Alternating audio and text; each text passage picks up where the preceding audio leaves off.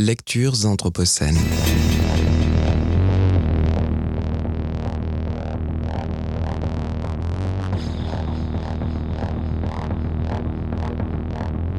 Lecture anthropocène. Bonjour, en cette journée consacrée à la zone critique, je vais vous lire un extrait d'un ouvrage de l'ethnologue Danuta Liberski-Banyou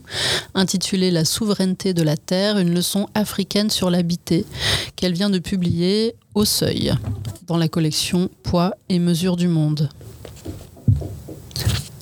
L'ordre du rite. Avant l'instauration de l'État moderne et l'introduction d'un ordre juridique inspiré des institutions occidentales, les peuples voltaïques, à l'image du reste de l'Afrique subsaharienne, étaient des sujets du rite. À la différence de ceux qui ont fait irruption sur leur territoire pour les coloniser, leurs rapports sociaux, comme leurs relations au monde, étaient régis non par des lois, mais par l'ordre du rite. Encore de nos jours, que ce soit à la ville ou dans les villages, ce mode spécifique de l'agir, qu'est l'agir rituel, n'a pas disparu. Et il ne se laisse pas enclore dans la sphère des croyances et représentations religieuses. Les configurations de pensée qu'il met en œuvre transcendent nos clivages entre le politique, le social, l'économique. Les conversions aux religions importées, si habile en terre africaine, la comptabilité plus ou moins ouvertement assumée entre la nouvelle foi et les impératifs rituels de la coutume, le fait qu'en nul endroit il n'ait été jugé utile de nommer ces systèmes rituels autrement que par l'allocution suivre le chemin de ceux d'avant, devrait déjà nous alerter qu'il s'agit de bien autre chose que d'une religion traditionnelle. Toujours en rapport avec des interdits fondateurs, le rituel est coextensif à tous les domaines de la vie collective et individuelle. Il n'est pas d'institution, de rapports sociaux, de représentation chez ces peuples qui ne soient structurés par des rites qui n'y trouvent leur légitimité. Autrement dit, l'agir rituel façonne la réalité, il la reconstruit d'une façon légale, bref, il l'institue.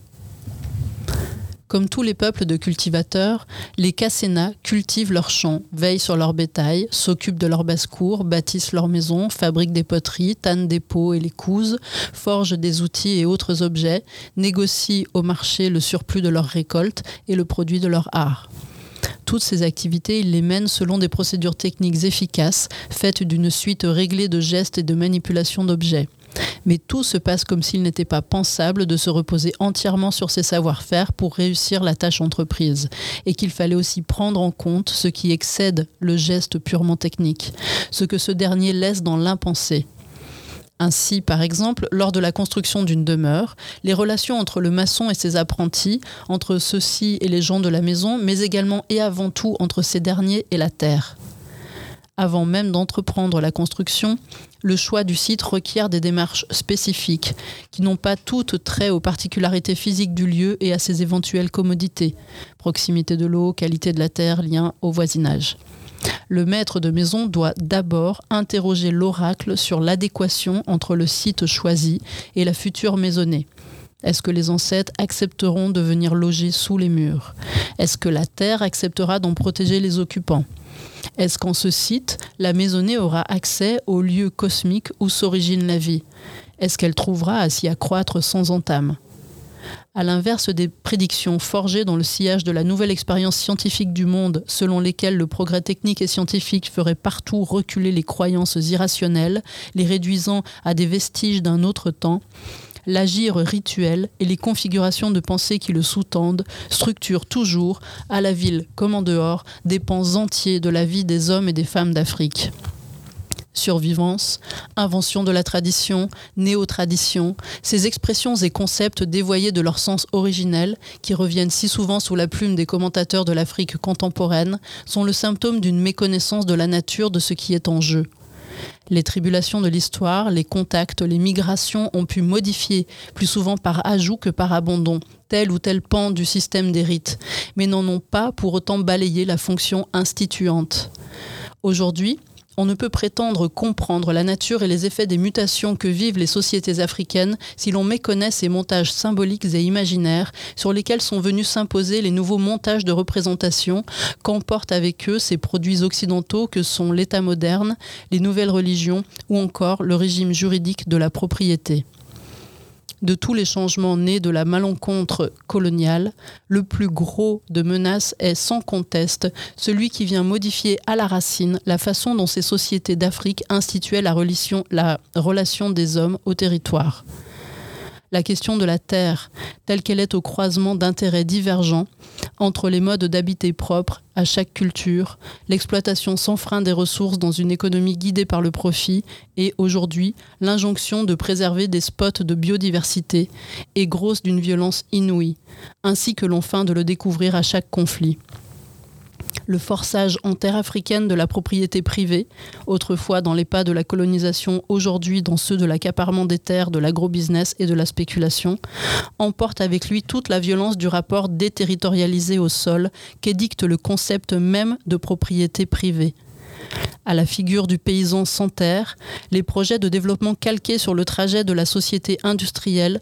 viennent ainsi ajouter la figure du déterritorialisé et sa cohorte de sang, domicile, emploi, famille, liens sociaux, etc. Tout porte à croire que c'est cette volonté systémique d'ignorer la persistance de cet autre monde de référence sous les dehors d'une modernisation de façade qui a jeté le Burkina Faso, jusqu'alors réputé pour sa stabilité et la modération de ses habitants, dans le cycle mortifère qu'il connaît actuellement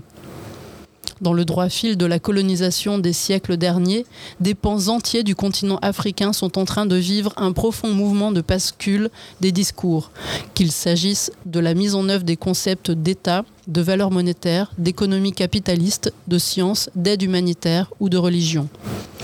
Étudier ce mouvement de bascule avec ses immanquables effets de miroir pour l'Occident ne peut se faire selon nous qu'en sachant très précisément ce qui est en train de muter et donc en cherchant à éclairer au cas par cas les constructions rituelles de l'humain et de la société que met en scène encore aujourd'hui l'Afrique subsaharienne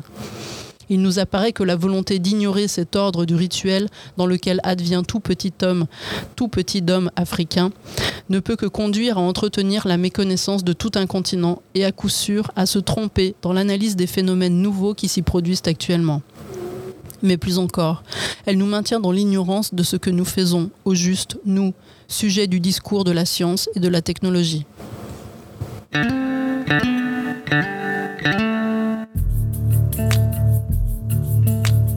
Anthropocène. Lecture Anthropocène.